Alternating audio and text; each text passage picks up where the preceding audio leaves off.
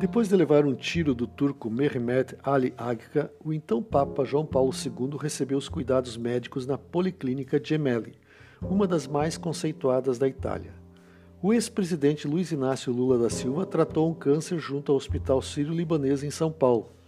Depois de esfaqueado, o então candidato, hoje presidente Jair Bolsonaro, contou com o apoio de uma competente equipe médica de Juiz de Fora finalizando a recuperação no Hospital Albert Einstein, de São Paulo.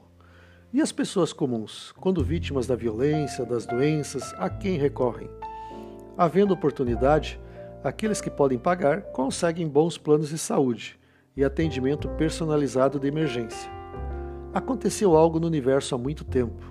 Um ser se rebelou contra o Criador e angariou a solidariedade de seguidores. Após formar os primeiros humanos, Deus compartilhou o conhecimento da história da revolta celestial, tornando-os cientes dos riscos de caírem em pecado e serem cooptados como troféus dos rebeldes.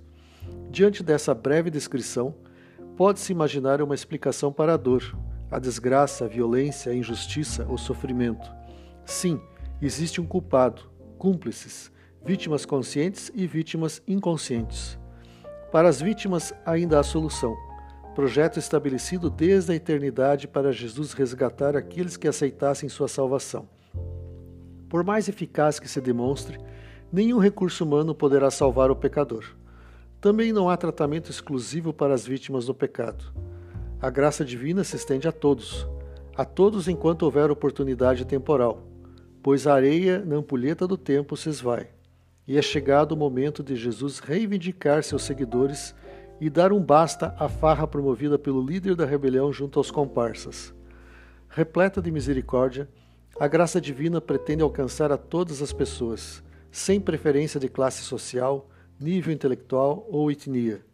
Basta tão somente reconhecer o pecado, arrepender-se, mudar de atitude, passar a caminhar em comunhão junto a Jesus e se preparar para a eternidade de gratidão, justiça, paz e plena alegria. A paz proclamada no contexto humano não tem perenidade. Ela se baseia em interesses passageiros. O apóstolo Paulo advertiu para não se enganar com as ondas de pacifismo. Somente Jesus poderá efetivar a paz.